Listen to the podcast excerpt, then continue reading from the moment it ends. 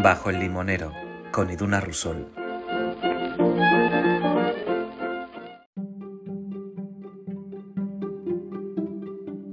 Bienvenidas y bienvenidos a una nueva conversación bajo el limonero. La charla de hoy tiene como protagonista a Carmen Pacheco. Yo la descubrí en Twitter y poco después la encontré de nuevo en Spotify. O fue al revés, la verdad que no lo tengo nada claro. Lo que tengo seguro es que un día estaba escuchando un podcast de ficción que se llama Bloom y el nombre de ella dije, me suena de algo, me suena de algo. Y después volví a atar cabos, que era una persona a la que yo ya seguía y leía en Twitter. Voy a dejarme de rollos para el inicio de todo esto y contaros que lo primero que tenéis que hacer después de escuchar esta conversación es ir a Bloom. Bloom, B-L-U-M. Tenéis el podcast en inglés y en español. Es un podcast de ficción que a mí me fascinó y quedé muy interesada por la gente que, estaba detrás de esta creación. Además, a Carmen Pacheco también la leo y la sigo y la siento cerca de alguna manera con su newsletter Flecha, que en la edición de verano se titula Hola, sin H. Bueno, de una manera u otra, con esta mujer yo siempre sentía como cierto vínculo por la forma que tenía de narrar, por lo que narraba, por lo que compartía en estas newsletters y a través de sus redes sociales. Y bueno, pues ya sabéis que para mí este podcast para lo que me sirve es para conocer, para indagar, para saciar mis curiosidades y oye, si os puedo despertar pequeños puntitos para que sigáis indagando a vosotras o saciar también, em, no sé, ideas, eh, creatividades, miedos, cualquier cosa que os pueda, para lo que os pueda servir a vosotras, pues bienvenido sea. Así que, como ya os digo, en esta conversación termino de conocer a una mujer que, que yo ya admiraba y que ahora encima me cae bien. Así que con todas vosotras, Carmen Pacheco, espero que disfrutéis muchísimo de esta charla. Gracias por estar un día más aquí conmigo, con nosotras, bajo el limonero.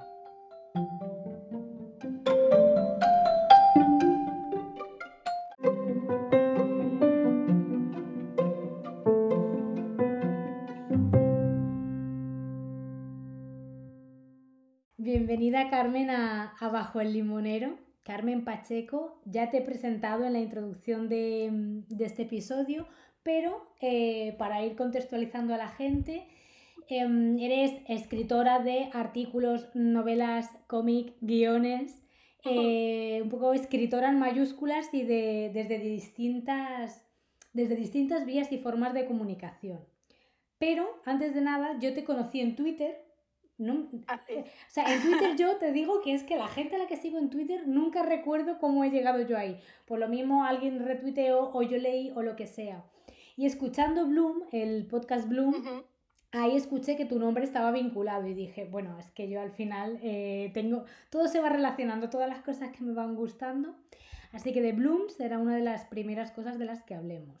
Pero antes de, de arrancar con eso, me gustaría saber cómo te, cómo te presentas tú al margen del currículum. ¿Cómo es Carmen Pacheco? Bueno, pues gracias por invitarme a hablar contigo. Y, y bueno, es difícil, la verdad, esa pregunta que me haces, porque cada vez, cada vez hago cosas más distintas y es complicado cada vez que me piden una bio para cualquier cosa, es como, eh, depende de quién me la pida, pues hablo de unas cosas u otras. En realidad, eh, hasta hace poco tiempo hablaba mucho de que era, o sea, de, que hablaba también de mi trabajo para marcas. Ahora, por ejemplo, en, los últimos, en el último año, básicamente, está escribiendo, trabajando de guionista. Entonces, ahora digo más que soy guionista y escritora, pero en realidad las dos cosas siguen siendo parte de, de, de lo que hago. Digamos que cuando intento resumir, digo que trabajo con ideas y palabras, porque lo que hago es escribir. A veces escribo historias en muy diversos formatos, como has dicho, porque pues lo mismo he escrito un podcast de ficción, que he hecho guiones de cómic para mi hermana, em, he escrito libros para niños, he escrito una novela, he escrito, escribo en una newsletter, ¿no? Hago como cosas muy distintas y por otra parte, pues eh, mi carrera profesional empezó en una agencia de publicidad y luego hace muchísimos años que ya no trabajo en publicidad, pero sí que he trabajado para marcas y como redactora, como consultora creativa y siempre, aunque ahí a lo mejor tiene más que ver pues también las ideas, la estrategia y tal, pero siempre a través también del texto, ¿no? Y, y, eso es un poco, sería el resumen. Eh, antes lo has dicho con, con un concepto que, que, me encanta, trabajar con ideas y palabras. Y no mm. es tan fácil, porque claro, las ideas y las palabras hay que juntarlas y mm. que suenen bonito, que tengan eh, un mensaje, en fin, que diviertan. Cada, cada unión de ideas y palabras tiene un, un sentido y un, un equilibrio. Mm. Y bueno, como te decía, eh, una de las últimas cosas que has hecho, luego hablaremos de la newsletter que también toca fuerte, pero Bloom me voló la cabeza. Me parece, bueno, corrígeme si me equivoco, es la primera ficción sonora del extraordinario que produce el extraordinario, ¿puede ser? Sí. ¿Y em, la dirigís, la escribes tú y Manuel Bartual? Sí, sí, la escribimos y la dirigimos los dos. Em, y, y, la produce el extraordinario. A raíz de un o sea, de una idea que le presentan a Turismo de Suiza, que es, quien está detrás y quien ha hecho posible la producción, ¿no? Pero, pero bueno, la, la cosa fue así. el, el, extraordinario tuvo la idea de, de que una buena, o sea, una buena promoción, digamos, de un destino, igual que hay un montón de películas que las patrocina, que si ves al final pone que, la, que lo hacen con una subvención de la ciudad donde, se, donde se rodan, porque al final es un, aunque la historia no tenga nada que ver, la, que esté situada la, la, película ahí es una cosa que, que, a la ciudad le interesa, ¿no? Entonces, es una buena idea vender un destino a través de la ficción. Hay un montón de novelas, por ejemplo, novelas negras que son casi como eh, la mitad del encanto es estar en una ciudad que te va llevando la historia y, y, que te va describiendo cosas de la ciudad, ¿no? Y, y entonces pues tuvieron la genial idea de, de, de, de, proponerle eso a Turismo de Suiza y Turismo de Suiza tuvo la valentía como cliente dentro del mundo de las marcas. Es bastante difícil para ellos decir, venga, vale, sí, pero para que esto funcione tiene que haber libertad creativa, no, no, no puede ser un public reportaje de, del sitio, pero entonces no tiene ninguna gracia y la gente no lo va a escuchar em, con ganas, digamos, o sea, no, la, gente no se quiere tragar un public reportaje a no ser que ella esté interesada en, en, en, eso, ¿no? Entonces eh, funcionó muy bien porque de hecho la mayoría de la gente que escucha Bloom, bueno, es que a lo mejor ni sabe que, que hay una marca detrás, que es Turismo de Suiza, o sea, es una historia que está ambientada en Suiza que tiene encanto porque mucha gente sí que nos ha dicho, ah, me han llegado ganas de ir a Suiza, o, o me encanta, o, no sé, o como que me ha hecho sentir la narración y la historia como las cosas buenas que, que, tiene, que tienen las ciudades de Suiza. Y, y, funcionó, y ha funcionado muy bien. Bueno, para eso además fue genial porque nos llevaron allí y estuvimos viajando por todas las ciudades que se mencionan en, en, la historia y eso fue clave porque muchas veces el estar allí nos daba ideas de, de qué cosas podíamos contar o qué cosas queríamos meter en la historia, ¿no? que nos parecían tan chulas que, que decíamos, no, no, este sitio tiene que ser además importante en la historia porque nos ha encantado, porque tiene como mucho, mucha magia, ¿no? Y, y yo creo que eso se nota un montón a la hora de, de que no es simplemente que, que, mencionemos Suiza de pasada, sino que de verdad hay descripciones de lugares y tal que son fundamentales en, en la trama de la historia. Así como museos también, claro, porque hablamos un montón de museos. Yo doy fe de eso, de, de, que al final estar escuchando no es como una ficción sonora pues, que ahora están muy de moda y se agradece mm. porque a mí me encanta. No, es que, que, te mete, o sea, yo terminaba los episodios y necesitaba indagar en, en, internet y buscar esa información de la que se habían hablado, lo que tú dices, desde los paisajes de los lugares hasta Úrsula Bloom. Bueno, es que de hecho no quiero dar muchas pistas de, de, de qué va la trama, más allá de lo que tú quieras contar. Eh, lo dejaré, la gente que nos esté escuchando va a estar en la descripción del episodio, que vayáis directamente a escucharlo porque, mm, porque creo que eso, todas las dudas y toda las, eh, la incertidumbre de esto será real, esto no, todo lo que yo experimenté, quiero que lo experimente la gente que aún no lo haya escuchado, pero quiero añadir, y también para que la gente lo sepa, que si quieren escucharlo en inglés, Bloom también está en inglés. Y además he visto hace poquito que tenéis hasta un panel en Times Square de Bloom. o sea, eso es una pasada. Eso que, o sea, ¿cómo se vive el decir, jo, evidentemente es un trabajo y tú quieres que el trabajo tuyo salga muy bien, pero yo no sé si habéis imaginado que llegaría a Times Square.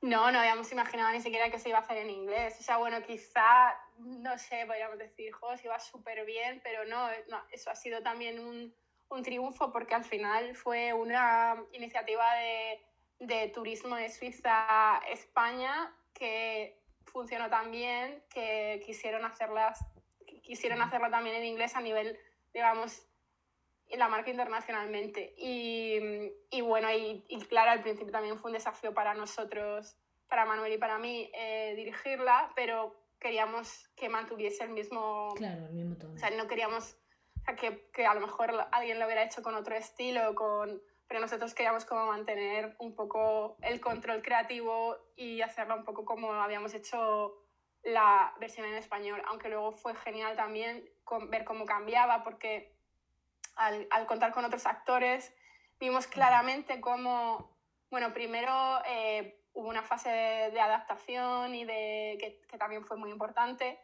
y, o sea, que eso no lo hicimos nosotros, por supuesto. Y, y luego cuando ya la dirigimos, eh, los actores tenían como su propia energía que impregnaba el personaje, claro. aunque el texto fuera idéntico, o sea, no idéntico, porque no lo era, porque ya la, la estación en inglés lo había, había cambiado un poco, pero, pero sí que los actores le daban una energía distinta a los personajes y era genial ver cómo, cómo, eran, cómo tenían otra personalidad, ¿no? Los personajes y cómo cambiaba la dinámica entre ellos al, al ser, al ser actores diferentes. Y eso fue muy, muy, muy guay de ver y, y, y, ver cómo la historia de alguna manera volvían a hacer, o sea, era distinta, era la misma historia, pero en realidad los actores hacen que, que y, la, claro. y, el idioma hace que sea claro. como, como otra versión, no sé, que a, a, además a nosotros no, no podemos elegir, ¿eh? no, no, es como que esto sea una versión del otro, nos gustan muchísimo las dos porque las dos tienen su propia personalidad. Claro.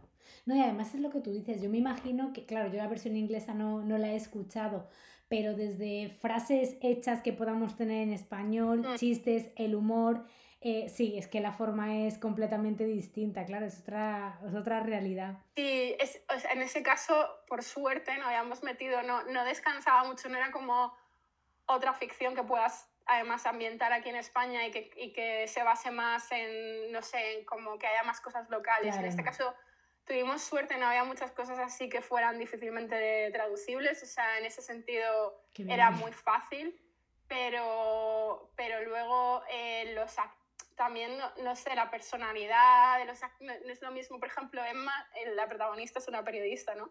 Y, la, y en, en inglés eh, es mucho como más dulce que en español, vale. porque las, las, actrices eran muy diferentes, pero también la personalidad de una, o sea, el, en, en, inglés la gente es como más, cort, hay como más cortesía, sí, ¿no? Y, como, sí. eh, y en español somos más directos, ¿no? Y ahí como las preguntas se hacen como más... Entonces eso ya cambia un montón, aunque hubiera sido la misma actriz, tendría que haber, o sea, habría, tendría que haber cambiado su registro a la hora de, de eso, de ir entrevistando a gente por ahí, ¿no? Y entonces, eh, claro, cambia mucho el, el rollo de, de, que tiene todo el podcast, porque al final ella es la, la protagonista, Emma es la, la sí, onda, la que va hilando todo el, todo el podcast, ¿no? Entonces a ella se cambiaba por completo el, el, la personalidad de, de la historia. Eh, si no me equivoco, eh, tú has participado también en otro guion de Santuario, es como se llama el, el sí. la, también de ficción. Mm, con respecto a otras formas de escribir, o ya sean artículos, novelas, libros, ¿qué de particular tiene escribir un guion para podcast? ¿Qué registro o qué cosas son concretas solo de los guiones de podcast? ¿Qué te pide este tipo de, de escritura?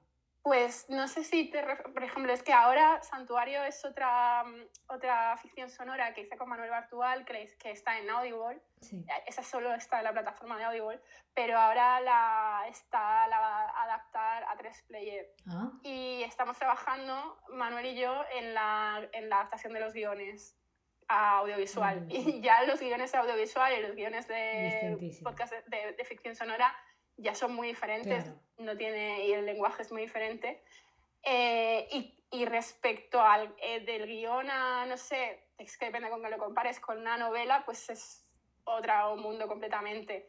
Para mí me gusta muchísimo el guion, tanto audiovisual o para ficción sonora, porque me gusta, o sea, yo no, yo no se me había pasado por la cabeza en realidad ser guionista, o sea, era como que no, no lo había pensado hasta que Manuel me dijo, con Santuario, me dijo que quería que escribiéramos los dos una cosa y, y al principio no lo veía claro, pero nos pusimos a trabajar los dos y la verdad es que me, me, me gustó muchísimo escribir guion y vi que podíamos escribir juntos.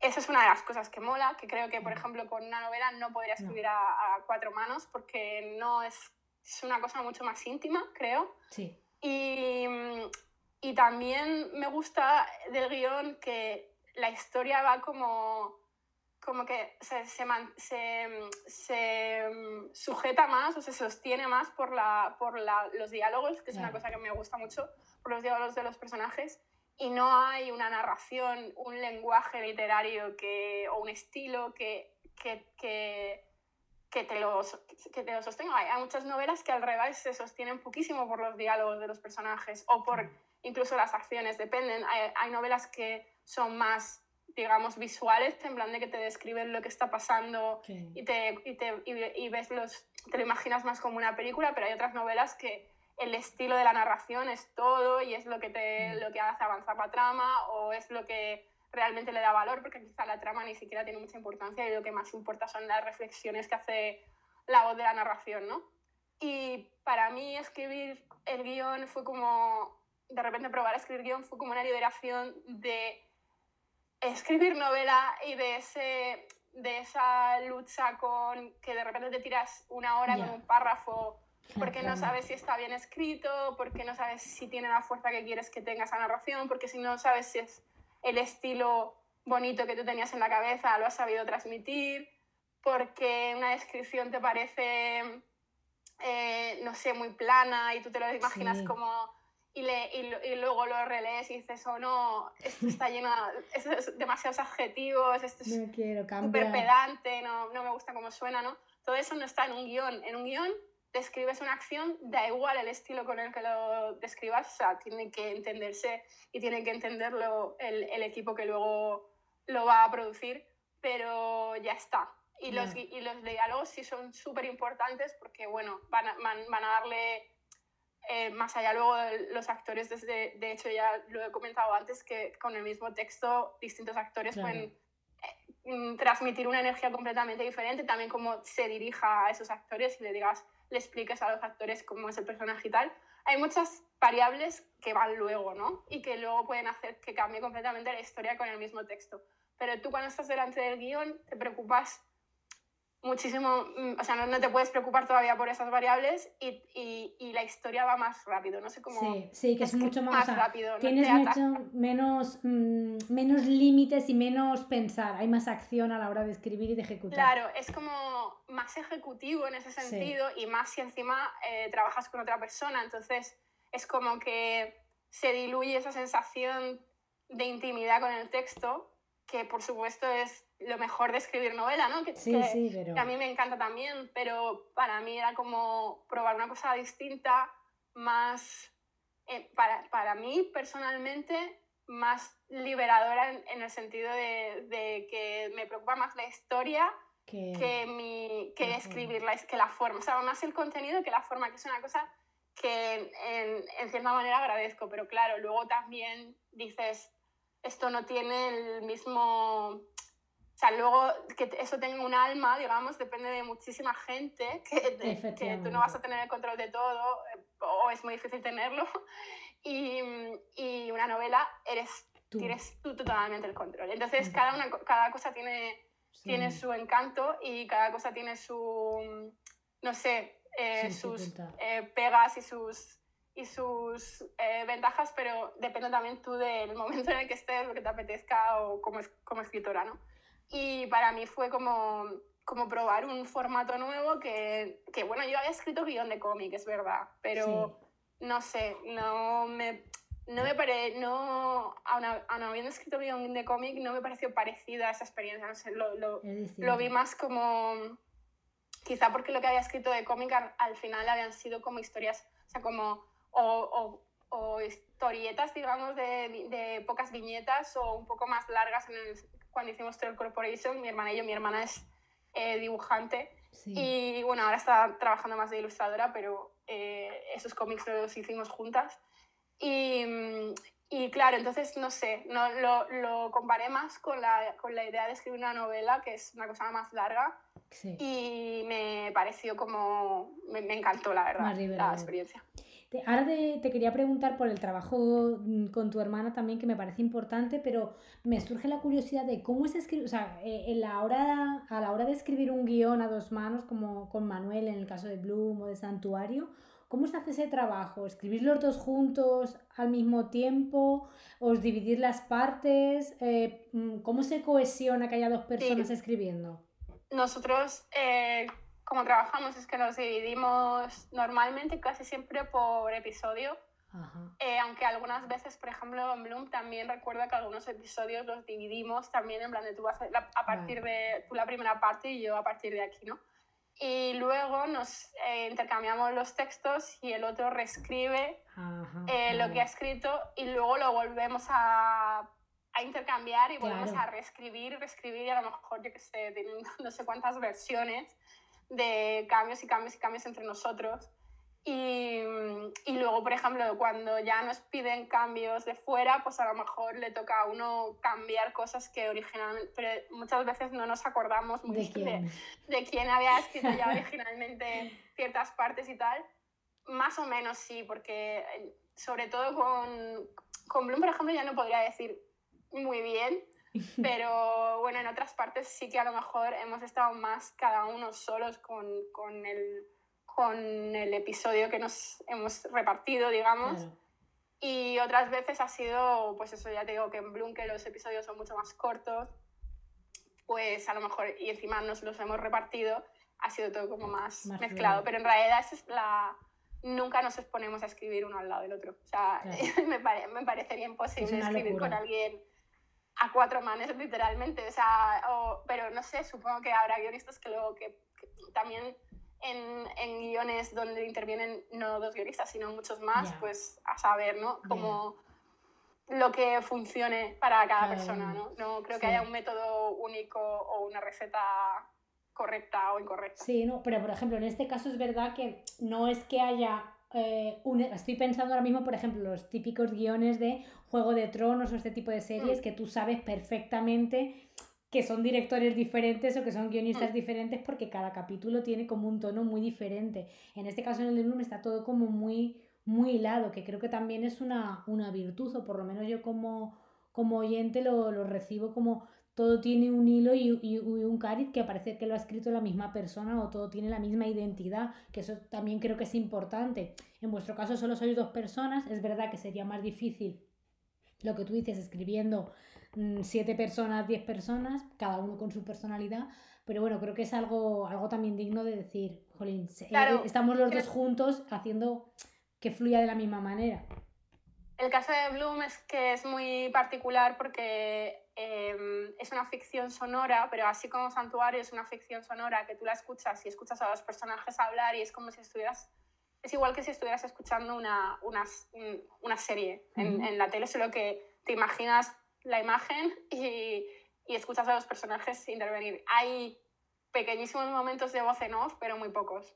En cambio, eh, Bloom es, se supone que es como un falso podcast, o sea, es una periodista que está hablando en primera persona y está hablando de la investigación que está llevando a cabo y tal. Entonces hay muchas partes que en realidad son muy literarias en el sentido de que, de que se ella narrando en plan, entonces estaba en esta ciudad y tal. Entonces ahí sí que se nota, si hubieran sido si eso no hay partes donde, donde uno no revisa lo del otro, lo que sea, sí que se hubieran notado un cambio de estilo. Pero en general en los guiones no pasa eso, aunque hay veces que se nota por, no sé, por los diálogos de los personajes, por lo que sea.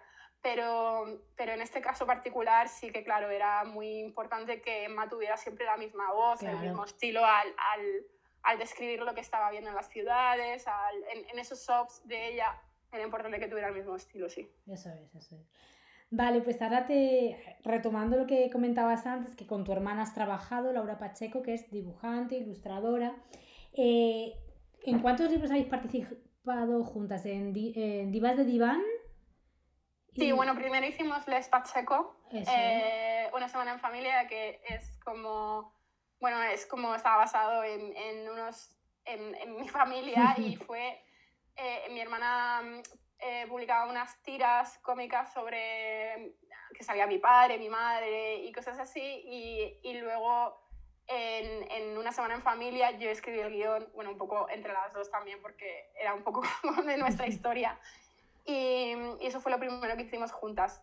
Luego también yo empecé a, escribir guiones para ella de, de, una serie que salía yo, que se llama Carmen y las Cosas, luego de Divas de Diván. Eran cosas que ella publicaba en su blog. Y, y, y de Divas de Iván acabamos haciendo como un recopilatorio de todas las tiras donde había también material nuevo, ¿no? Ese fue el segundo libro, creo. Y luego, como eh, escribíamos, hacíamos juntas una serie en Orgullo y Satisfacción, una revista que había online, eh, también salió un recopilatorio que se llama Troll Corporation de la serie que escribíamos ahí, que es muy diferente de las otras dos cosas que hacíamos. Cada cosa es, y ya para complicarlo ya todavía todo más, porque, no, porque entre todas esas cosas no hay muchos puntos en común, salvo que somos nosotras.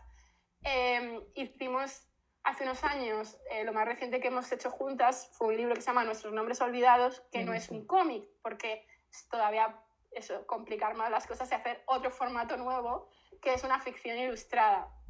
Es como si fuera un cuento ilustrado, un álbum ilustrado, pero para adultos, ¿no? Bueno, para adultos, o sea, sí, no, es, no es para niños, pero, pero, pero bueno, es otro formato que, que nos parecía que, bueno, que nos propusieron hacer eh, desde Lumber y, y bueno, nos propusieron hacer con la idea que nosotras quisiéramos y con la libertad absoluta. Y nos pareció chulo porque realmente eh, no nos apetecía, a mi hermana no le apetecía hacer cómic, pero sí le apetecía hacer más ilustración y bueno, para mí era como más fácil escribir un, más, más fácil en ese momento escribir un, un relato, digamos, que lo ilustraba mi hermana, que escribir eh, un cómic, que ya era como una vía que, no, que ya, había probado y ya no quería seguir por ahí. Y, y, nada, y eso es lo que publicamos juntas. Ahora mi hermana eh, quiso dejar un poco Em, los, los proyectos editoriales y centrarse más en trabajar de ilustradora para, bueno, también para editorial, pero no, no en no sacar libros, digamos, porque al final es que es un trabajazo. Sí. Y bueno, eh, ella además ha tenido dos niños y tal, entonces no tenía tiempo de, de meterse en esos jardines. ¿Y cómo es trabajar con tu hermana? Porque claro, con Manuel puedes tener eh, toda la confianza del mundo, pero es que con las hermanas, con la familia, se tiene todo lo bueno de la confianza y también lo malo de ser familia, ¿no? No sé cómo, es, no sé cómo es trabajar con ella, las facilidades y las complicaciones de trabajar con tu hermana. Bueno, yo complicaciones habría que preguntarle a ella. Yo no diría que hay muchas, claro, no sé. Pero yo soy la hermana mayor, entonces siempre he sido la más mandona. No sé si ella diría algo distinto. Eh, pero si no, eh, supongo que ella se quejaría de la confianza en plan de cuando trabajábamos en Troll, pues, eh, y teníamos que entregar para que saliera la revista, yo me, me comía, digamos, parte de su tiempo cuando tardaba más en mandarle los guiones y tal. Ahí la confianza no le favorecía a mi hermana, claro, pero, pero, pero era ella la perjudicada. Para mí era era algo, o sea, no era bueno también porque, porque, no, porque como que no me, no me sentía bien no cumpliendo esos plazos, pero bueno, eh, sabía que bueno, no me podía, no se podía enfadar demasiado conmigo. Y, y nada, eso yo creo que sería como lo malo, digamos. Eh, lo bueno era todo, porque en realidad es como muy fácil. Bueno, también yo creo que lo, lo, lo, malo también lo podría decir mi hermana, en plan de que había veces que yo no describía exactamente lo que se tenía que ver o lo que sea, porque yo era como ya lo dejaba en su cabeza porque sabía que ella iba a hacer algo que, que, a mí me iba a gustar, porque eso siempre decimos que compartimos cerebro, ¿no? Como que tenemos las mismas referencias. Qué bien. Y alguna vez, por, por dar por hecho eso, pues a lo mejor mi hermana me mandaba algo y era como, ah, no, no, pero esto no era así. Entonces, como, si, como en plan de, no confíes tanto en la telepatía que tenemos porque igual eh, no, no es no es exacta, ¿no? o sea, hay veces que necesito que me expliques más lo que tienes en la cabeza. Y eso sería, pero la verdad es que es increíble eh, lo fácil que, no sé, o sea, lo, lo, de tú escribes algo y de repente una persona te manda los bocetos y es como tú lo visualizabas o mejor en el estilo que a ti te gusta, porque al final como ella bebe de las mismas referencias que tú, pues, pues siempre te gusta, ¿no? Entonces era muy fácil, la verdad, o sea, cuando trabajábamos juntas en eso, y aparte no lo puedo comparar con trabajar con Manuel porque no tiene, porque con Manuel escribimos los dos guiones, no, escribimos los dos y estamos haciendo lo mismo los dos. En este caso era como su trabajo era ilustrar el mío, entonces era más complementario y, y, era como, no sé, como genial, o sea, como una persona que visualiza mejor que tú lo que tú tienes en la cabeza, ¿no? Me encanta. Y, y no, en ese sentido muy bien, siempre ha sido un placer. Lo que pasa es que no hemos seguido trabajando juntas porque realmente eh, los proyectos eh, de libros y tal no es una cosa que se pueda vivir de eso, ¿sabes? es una cosa que hemos hecho más como, como, no sé, como algo que nos apetecía hacer juntas y tal. Si hubiéramos, no sé, si realmente hubiéramos eh, trabajado en algo que hubiera sido como parte sustancial, digamos, de nuestra de nuestro sueldo, eh, pues supongo que hubiéramos seguido trabajando juntas tan felices porque realmente trabajamos muy bien. Lo que pasa es que, bueno, eh, para ella es mucho más, de renta muchísimo más trabajar para... Para, como, sí, como ilustradora, realmente. Y a mí, obviamente, eh, también me, pues todos los trabajos que he hecho de, para marcas y todo eso, mi hermana no tenía ningún interés en, en trabajar como creativa conmigo ni, nada así. Y mm, antes lo, lo, has mencionado también, pues eso, que has escrito novela, cómics, guiones, eh, y ya hemos hablado un poco pues de, de, las diferencias que hay a la hora de escribir unas cosas y otras.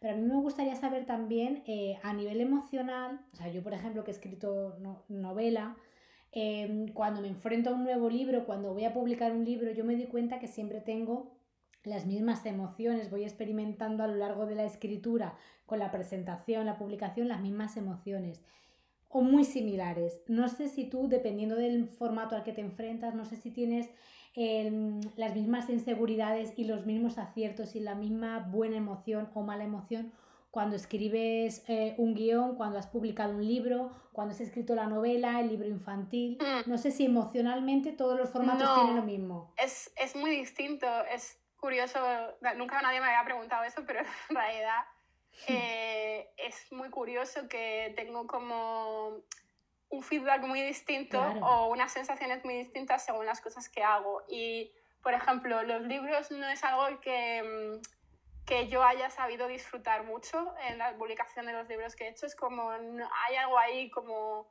cosas que probablemente serán mi problema, no sé, no, tanto de, de he recibido buen feedback, no es, pero no, no sé, hay algo ahí como que yo no he disfrutado mucho de cuando se han publicado mis libros, por X razones, eh, muy distintas también entre los libros que he publicado, no sé.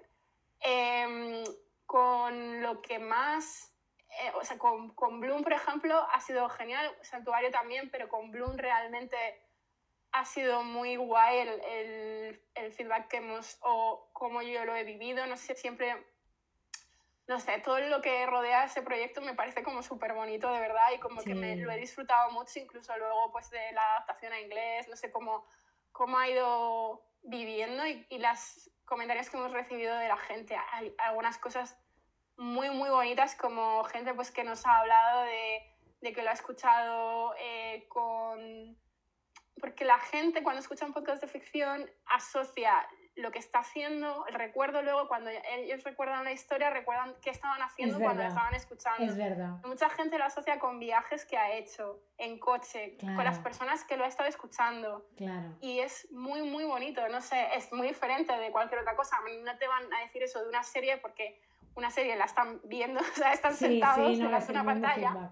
Y, y, no te van a decir eso tampoco de un libro, porque igualmente están delante de una delante de un, de, un, de, una novela y lo van a leer además en, una, en un periodo de tiempo mucho más largo, ¿no? En cambio, con Bloom es como curioso. Y, y otra, eh, otro, mm, como una sensación pare no parecida, pero igualmente muy buena, es la de la newsletter, que quizás es, sin duda, bueno, quizá no, sin duda es lo que más alegrías me ha dado en realidad en cuanto a la respuesta de la gente. Y también eh, mucha gente me, me, dice dónde, porque claro, esto sí que es una lectura súper rápida, ¿no? Que la gente hace y también la tiene asociada a donde lo ha leído o a veces me mandan fotos, muy normal que me manden fotos de los sitios donde me leen o donde me llevan a leer, que eso me encanta. Hay gente como que se las guarda para leer en momentos especiales, en plan de, pues, si se van un rato solos a una terraza y se sientan y se piden una bebida y están solos leyendo eso, o, o si están en la playa, por ejemplo, cuando, claro, cuando mando la newsletter de verano, pues mucha mm. gente está en la playa, de vacaciones, eh, luego me hacía mucha gracia porque ya decía que, dentro de los lectores de Flecha había como el club de las lactantes, que hay un montón de mujeres que me han escrito que leían de madrugada cuando se tenían que despertar, en plan para dar el pecho, eh, pero varias personas, ¿no? Sin, sin, sin, ninguna relación entre sí me han escrito diciéndome que, que, era justo el momento perfecto porque necesitaban leer algo corto que fuera positivo, digamos, o que las hiciera sentir bien.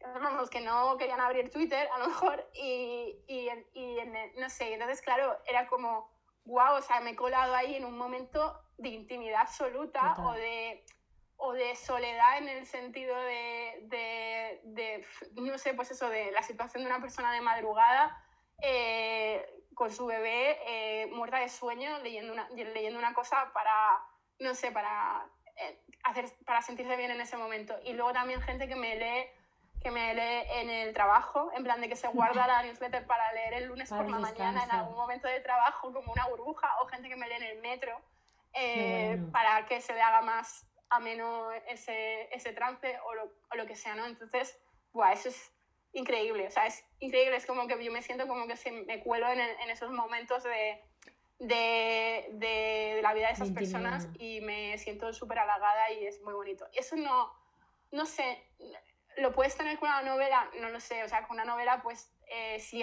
obviamente habrá gente que te diga, pero no es más, o sea, ellos se meten más en la historia que que el texto les acompañe en la historia de ellos. No sé si lo explico muy bien, pero sí, sí, sí, también es, menos, es, menos, menos cercano. Tú la novela te la lees en un momento y sin embargo, bueno, para que la gente que nos esté escuchando sepa... Eh, la newsletter de Carmen Pacheco se llama Flecha, en su edición de verano Hola, sin H, mm. que me encanta. Es algo que también yo he disfrutado muchísimo. A la, a la newsletter creo que me, no sé si me suscribí un poquito antes de verano. Y, mm, y, además es eso, es como una reunión entre amigas, lo que tú estabas diciendo ahora, no es una mm. reunión porque aparte de haber tu reflexión, eh, hay una recomendación, una desrecomendación, una canción.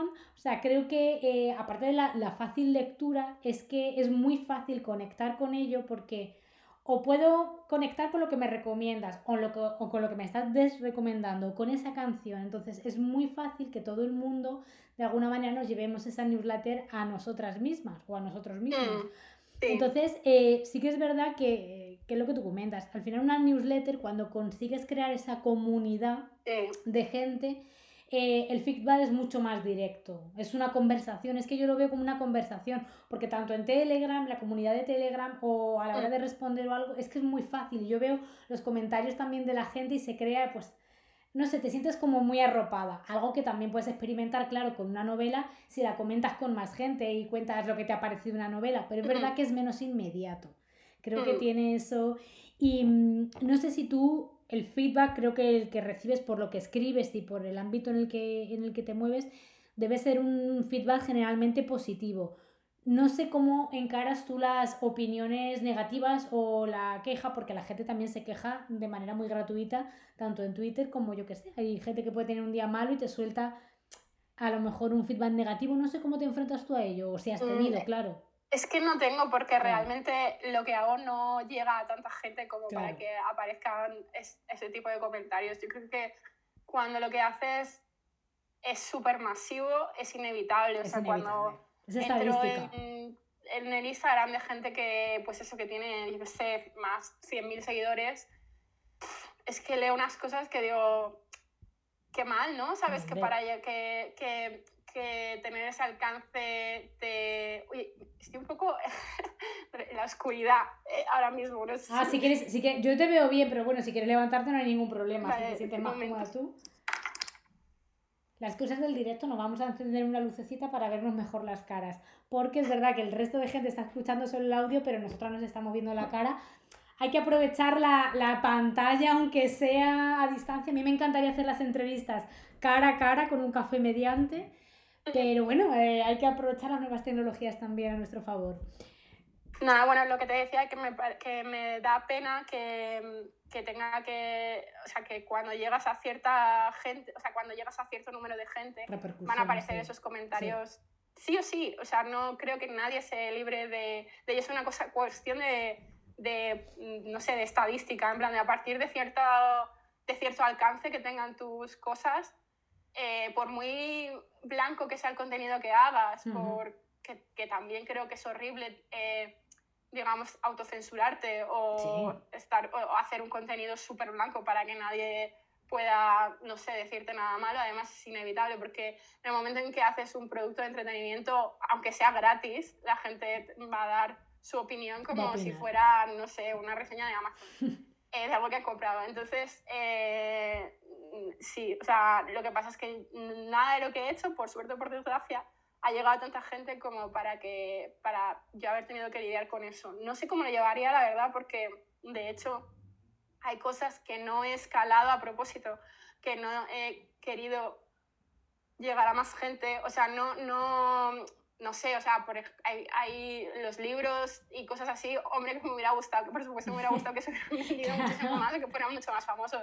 No voy a decir eso, pero por ejemplo con la newsletter sí que es verdad que yo no la he escalado, sí que me gusta que crezca, pero podría haber, no sé, podría haber colaborado con marcas, podría haber hecho, o sea, sí, que he, mm, he, dicho que no a ciertas, a, a, ciertas oportunidades o yo no es proactivamente, eh, digamos, la he llevado por una dirección comercial que sí sería como fácil, o sea, como evidente que podría ir por ahí.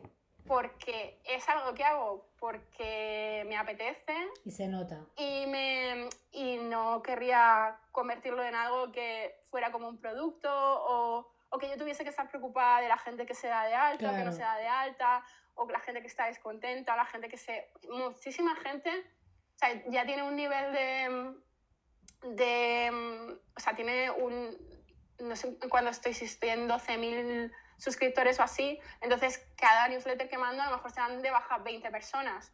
Pero yo no, o sea, más o menos de media, lo sé, pero, pero no miro quién se ha dado de baja, ni muchas veces no, no, lo, no lo miro en absoluto porque no me importa. Y sobre todo porque además lo pongo súper fácil, todo el rato pongo que si te quieres dar de baja, que tal, porque yo me canso de las newsletters, es como que pasas por fases donde te flipa leer a alguien y luego de repente ya te aburre esa persona, no le deseas eh, nada, o sea, no, no, no, sabes, sabes que eres tú, no la persona, ¿no? que la persona sigue haciendo lo mismo que antes, pero tú ya no, no te has flipado con eso y ya te has cansado y ya está pues yo prefiero que esa gente se vaya tranquilamente y que a lo mejor en otro momento de su vida le apetece volver o no, da igual. El caso es que mm, no tengo ahí atrapada a nadie. Otra cosa sería que la gente pagara por mi newsletter, por ejemplo, o algo así, entonces empezara ya con derecho a decir, mm, pues antes me gustaba más, ahora no me gusta, tal, e-, ese rollo, ¿no? Que siempre es eh, lo que pasa con, en cualquier comunidad, ¿no? Y, y, entonces no quiero vivir eso. Por eso es una cosa como que como hago porque me apetece, eh, no la quiero comercializar, no la quiero escalar muchísimo en plan de que sea tan conocida o mainstream que la gente empieza a tomar la manía, que es algo también súper normal. Cuando cualquier cosa tiene éxito y hay un montón de gente hablando bien de ella, hay otra gente que primero se calla en plan, ¿por qué le gusta tanto a esta gente? Y ya alguien abre como la veda, ¿no? De, de es que no entiendo por qué esto está tan sobrevalorado, porque no sé qué, no sé cuánto, se abre la veda, había un montón de gente que, sea, que no entendía por qué algo estaba triunfando tanto y de repente se ven con derecho a, a criticarlo. Y entonces es como un péndulo que da la vuelta y de repente solo se oyen críticas sobre eso y dices, ¿qué ha hecho esta pobre persona? Nada, lo mismo de está escribiendo, o sea, quiere decir, no está obligando a nadie a ver eso. Lo que pasa es que hay, un, hay una sensación como, supongo, en la gente de injusticia, de no entiendo por qué esto triunfa tanto, que a mí no me gusta, ¿no? No, la, gratuidad del comentario al final, eh, que eso pasa mucho además en redes sociales, es, es tan gratuito decir algo malo que si tuvieras que decírselo a la, gente a la cara, si tuvieran que argumentarte, por ejemplo, pues es que ya no me gusta lo que haces, si te lo tuvieran que argumentar cara a cara, la gente no lo diría. Lo que no, claro, no, le estaría vergüenza, diría, mm, pues ya está, no lo leo, lo que sea, pero no tengo que decírselo a esta persona.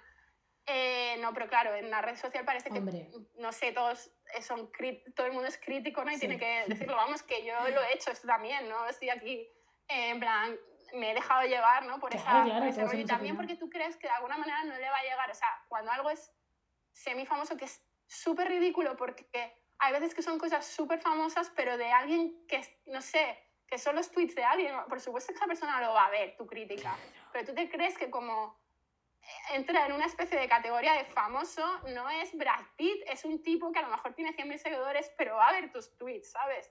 No es un famoso que no te va a leer jamás. No sé, la gente confunde mogollones esos grados de, de, celebridad, ¿no? Y es como, no, esa persona obviamente va a leer tus mensajes, seguro que le llegan tus mensajes de diciendo lo que haces, que lo que haces es una mierda y tú nunca se lo dirías a la cara porque esa persona no te está imponiendo su contenido, ¿no? Efectivamente. Pero, pero bueno, pasa mucho eso y, y sí, no sé, es, no he tenido que lidiar con ello, pero no me gustaría porque realmente sí que me, me, aun llevando tantos años en Internet, que estoy aquí como desde que lo pusieron, ¿sabes? Internet, de verdad, literalmente eh, no, no, no, llevaría bien eso. No, yo, no, sé, no me, yo, veo cosas que, que, digo, no tendría, no veo yo que yo pudiese tener la piel tan dura como la tienen que tener cualquier creador con más de 100.000 seguidores o un número así. Porque leo unos comentarios que digo, es que no, no, no me trae la cabeza. Por mucho que, que, que, te disguste eh, lo que hace esta persona, es que no, no, no sé. Es una cosa increíble. Y es lo que tú dices que, bueno, estoy diciendo gente que no cree que lo vaya a leer y otra gente que comenta directamente en la aplicación de Instagram, ¿no? Sí, sí, sabiendo que lo va a leer, para que lo lean. Es que ya, eso ya es un comportamiento que no, con el que no puedo empatizar. No sé qué mecanismos tiene la gente en la cabeza para hacer eso porque a mí no, me, no lo entiendo. Yo tampoco. No, además es que es, lo que decíamos, que, jolín, pues todas en algún momento hemos visto, pues tú lo has dicho antes, pues he empezado a seguir a una persona que me interesaba mucho lo que hacía, algo ha cambiado que ya deja de gustarme, o me aburro, o lo que sea. No tengo que comentárselo más que a mi entorno, si acaso, o comentármelo a mí misma y dejar de seguir o lo que sea. Hay muchas veces que dices, ¿por qué tienes que comentarlo todo públicamente? ¿A quién quieres convencer diciendo esto es una mierda ahora? Total, no, no, no entiendo. muchas veces eh, exactamente lo que has dicho, pienso, la gente no tiene grupos de WhatsApp. Claro. Porque tú puedes tener un grupo de WhatsApp donde pongas a parir a todo el mundo que te O sea, que yo no estoy hablando aquí de que la gente seamos seres de luz, que no critiquemos las cosas, pero no tienes una amiga por WhatsApp o un grupo o lo que sea que digas, uff, no me gusta nada esto, no sé qué, y ya está. Y, eso no hace daño a nadie. Es empatía, para mí es empatía, porque es eso, si, si yo pienso, jo, es que esta creadora lo va a leer y yo no sé cómo le va a afectar mi comentario. Como tiene tantos seguidores, mi comentario a lo mejor es que le da completamente igual. Pero ¿y si no? Es que yo puedo pillar, a esta, puedo pillar a esta persona en un día malísimo o a lo mejor tiene una inseguridad que no me transmite, pero la tiene y vengo yo aquí a meterle en la llaga de manera gratuita. Yo creo que, o sea, estoy segura de que se cultiva una especie de que te, te tenga que resbalar todo eso y creo que, que, muchos comentarios que sepas, o sea, que, que eso, que lo que, que, tiene que coincidir con que tú tengas esa inseguridad, pero es que todo el mundo tiene inseguridades, entonces si, si, tienes comentarios malos de todos los colores, pues puedes ir, alguno te va a doler.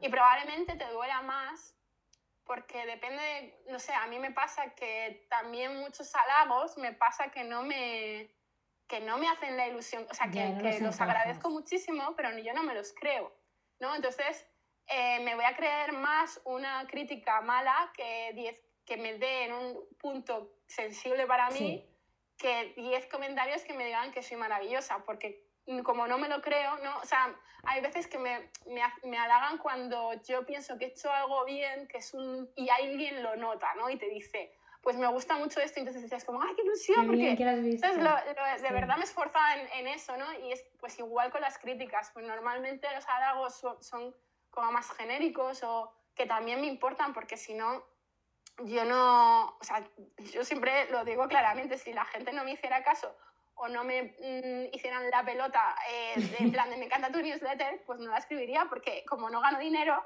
pues en realidad vivo de, o sea, quiero decir, vivo, mi, mi, gratificación es lo que te estaba diciendo antes, ¿no? La gente que me cuenta cómo lo leo o las experiencias o lo que sea, ¿no? Y eso lo agradezco muchísimo y por eso es como que me anima a seguir escribiendo. Pero, pero en plan esto de lo que dices, de comentarios de estos de una publicación de Instagram o lo que sea, te, eso, ignoras los 10 buenos y te fijas en el malo. Y es que estoy segurísima de que la gente, por muchos, muy famosa que sea y tal, como haga un scroll y vea justo a alguien que diga algo que él tenía la inseguridad de, de antes, le, le, ¿sabes? Le arruinan el día, ¿no? ¿Sabes? a lo mejor es un rato, pero ya es un rato malo que te llevas que dices, ¿por qué? Eso es, es que yo creo que hasta la persona más zen, yo me, tú puedes meditar todos los días y ser la persona más equilibrada del mundo, que humanamente estamos preparados erróneamente para fijarnos en ese comentario malo y eh, necesitar mucho más tiempo para asimilar los buenos, porque es que es así.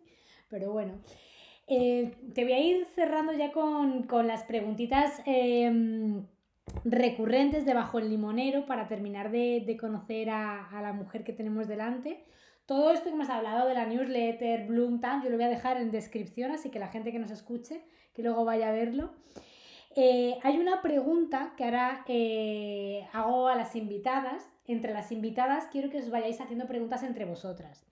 Yo te voy a pedir una pregunta al azar, pero tú no vas a saber para quién es porque ni siquiera yo sé a quién se la voy a hacer de las próximas invitadas. Con lo cual es una pregunta que tú tengas una curiosidad recurrente o que te apetezca que sepa o que yo le haga a la persona siguiente que no sabemos quién es. Pues no sé, le preguntaría sobre, sobre esto justo que hemos hablado. De, bueno, no sé si es una pregunta que, porque tú me la has hecho a mí, pero, pero sí me interesa saber por cómo llevan los comentarios negativos, ¿no? Cómo, cómo se, o para ser un poco diferente de lo que tú me has preguntado a mí, si le pasa esto de que, le, de que, les, de que atiende más a un comentario negativo que a 10 pues positivos, ¿no? Venga, pues nos quedamos con esta pregunta y te voy a hacer ahora, eh, para ti he traído una pregunta que hizo Sua Rey, que es, la, mm, es una de las últimas entrevistas que hemos hecho. Ella es, aventurera y tiene un, una agencia de viajes extremos, así que va eh, a profundizar en las tribus y demás. Y ella eh, quería que preguntara si eres feliz. Pero a mí me parece una pregunta como muy grande, como muy metafísica, entonces voy a ir un poquito más a lo concreto y la voy a transformar en eh, que me digas un par de cosas que a ti te den sensación de felicidad, dos cosas cotidianas que te den ese regustito de ay, que, a gusto estoy. Eh, creo que para mí, quizá por, por la, mi trayectoria, mi de las cosas que me han pasado, para mí la felicidad es la ausencia de ansiedades. O sea, en el momento en que tengo un día que me despierto y no tengo nada que me provoque ansiedad, buah, lo de cerebro, porque es, o sea, eh, es eso, ¿no? Que siempre he sido una persona que me ahogo en un vaso de agua y encima, jolín, pues me han pasado cosas malas y también he tenido épocas malas y entonces eh, como que celebro el estar bien, ¿sabes? No, en el, no, no el busco la... Es que lo de la felicidad es, muy, como... Es muy... Súper... Eh, muy grande. Sí, no sé, es que yo me siento súper... Además, tengo un diario en el que, en el que apunto todo lo que hago todo durante el día y, luego, y lo voy como clasificando, esto es un poco de loca, pero, pero de verdad que es que lo hago a propósito, clasificando en, eh, o sea, como cuando es un buen momento lo apunto y a lo mejor luego miro todos los buenos momentos y son cosas súper sencillas de estaba en casa escuchando música y comiendo algo rico y tal, y de repente he pensado, qué guay, ¿sabes? Qué bien. Sí, sí, Entonces, porque si no lo apuntas, digamos, o lo puedes hacer tú mentalmente, pero escribirlo y apuntarlo y darte cuenta de eso es como un ejercicio de... Yo lo hago, me parece muy... De encontrar esos de encontrar esos momentos y, mm. y, de, y de ser consciente de la felicidad, porque al final la felicidad es eso, no sé qué es. Luego también tengo otras cosas de cosas que quiero recordar siempre, que a lo mejor son los picos de momentos que digo, ¡oh, qué feliz soy! ¿no? Esos son, normalmente es cuando estoy con gente, cuando estoy como en, en una situación de más de euforia, ¿no? Más, de, Más, más arriba, ¿no?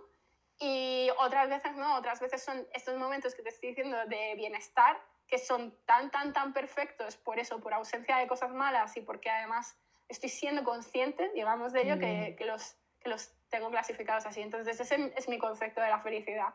No es, es más bien como una suma de esos momentos. Y si, y si hay una temporada donde, donde los días están llenos de eso, es como una temporada muy felicidad. Para mí, no sé. Si no, es que, pues, es felicidad. Si no. Me parece muy buena idea lo de clasificarlos, porque es verdad que yo tengo un diario donde voy apuntando cosas que agradezco, ¿no? De, jolín, qué bien hoy por esto, por una conversación o porque he ido a pasear y había una luz muy bonita, pero no, no los tenía como clasificados y creo que también está muy bien como para tener una visión más general al final del mes, de a ver cuál ha sido el porcentaje de días top. Claro, o sea, yo, bueno, el sistema curso es muy complicado para explicar, pero, eh, por ejemplo, si tú lo haces en un, en un diario de papel, ¿no? Sí, en, cuaderno. Eh, valdría con poner un asterisco al lado del párrafo donde estás explicando eso, ¿no? Y luego ves visualmente cuántos asteriscos tiene ese día, ¿no? En plan, Qué bien. rápidamente, O, que, o ese día a lo mejor tiene uno y hay otro día que no tiene ninguno, hay otro día que está todo lleno, ¿no? Porque todos han sido buenos momentos así. Qué bueno, pues me lo, me lo apunto y la gente que lo escuche también, oye, lo puede aplicar. Te voy a hacer ya la última pregunta para, para, agradecerte todo este ratito que has pasado conmigo, que yo estoy disfrutando enormemente. Alargaría infinito, pero el tiempo es oro. Eh, la pregunta clásica de Bajo el Limonero. Si pudieras estar con alguien sentada bajo el limonero tranquilamente en uno de esos momentos de, belleza cotidiana, ¿con quién estarías bajo el limonero y de qué te gustaría estar hablando? Eh, ¿Tiene que ser una persona conocida? O no, puede ser una persona conocida, histórica, que esté viva, muerta de tu entorno, incluso un personaje literario, lo que tú quieras. bueno, es que hablando, o sea, como hemos hablado de esto, eh, estaría con mi hermana, sin duda. O sea, es como. Mm, antes que cualquier persona famosa que me hiciera ilusión. No, no, no, mi hermana. ¿Y es como mi, mi otra mitad del cerebro, ¿no? Y con la persona con la que más a gusto estoy. Em, no, no, sé, quizá, bueno, también por perjuicio de mi novio, ¿no? Pero, pero, pero como con él vivo, ¿no? Pues claro. elegiría a mi hermana, que, me, que la veo menos. Y, no sé, y es como, como, no sé, como una persona con la que también me retrotraigo a la infancia, ¿no? Porque al final es una persona con la que estás al lado durante, no sé, tantos años de tu vida, en la infancia que es donde más te marca, que, que sí, no sé, así que elegiría a mi hermana. ¿Y de qué os gustaría estar charlando? ¿Qué tema te apetecería charlar con ella, así que te venga a la mente? Pues de las cosas que hablamos siempre. En plan, es como el hecho de no tener que tener un tema de conversación, sino que todo fluya y que sea como a veces, eh, es que me acuerdo que escribí además una newsletter sobre eso, que es como eh, que no lo planeas, pero hay conversaciones de estas como que de repente cuando termina has hablado de cosas súper importantes mezcladas con cosas súper triviales, que ha surgido todo y de repente es como lo que decía yo es que como que hay conversaciones que son como riachuelos y tal, o que pasan por siempre como por, por cauces, eh, por el mismo cauce, digamos, y es todo como agradable porque, porque hablas de los mismos temas de siempre, y otras conversaciones como que de repente se desbordan o de repente toman como muchísima fuerza y de repente es como que... Eh, sientes como que es una crecida del Nilo, ¿no? Y que después, de, después de esa conversación estás como más inspirada y tienes un montón de ideas y, y, y, te da como muchísima energía, ¿no? Pues eso, eso es lo que querría tener una conversación de esas con mi hermana. No siempre sale, porque a veces que hablamos de chorradas y ya está, pero hay otras veces como que nos inspiramos la una a la otra y luego tenemos como esa sensación de, de abordar el, el, resto del día como con más energía, ¿no? Pues, pues ojalá bajo ese limonero se diera esa, esa conversación. Nada, muchísimas gracias Carmen por todo este tiempo. He disfrutado un montón de la charla, de, de, conocerte y de poder hacer estas preguntas así cara a cara, con una pantalla, pero cara a cara. Y mm, bueno, dejaré en la descripción todas estas cosas de las que hemos hablado porque yo invito mucho a escuchar Bloom, que como tú has dicho, eh, a mí me ha acompañado también en muchos momentos muy de relajación. O sea, el recuerdo que tengo de haber estado escuchando esos episodios es de tener paz porque estaba metida en ellos. ¿Sabes? De estas veces que estás escuchando algo y estás como súper dentro y no me acuerdo de qué está sucediendo alrededor. Así que ojalá la gente que, que lo escuche esta conversación y, y que vaya al podcast lo, lo pueda revivir igual que yo. Así que muchísimas gracias de verdad por tu tiempo. No, gracias a ti, ha sido súper fácil y, y nada, muy agradable. Muchas gracias por invitarme. Muchas gracias a ti.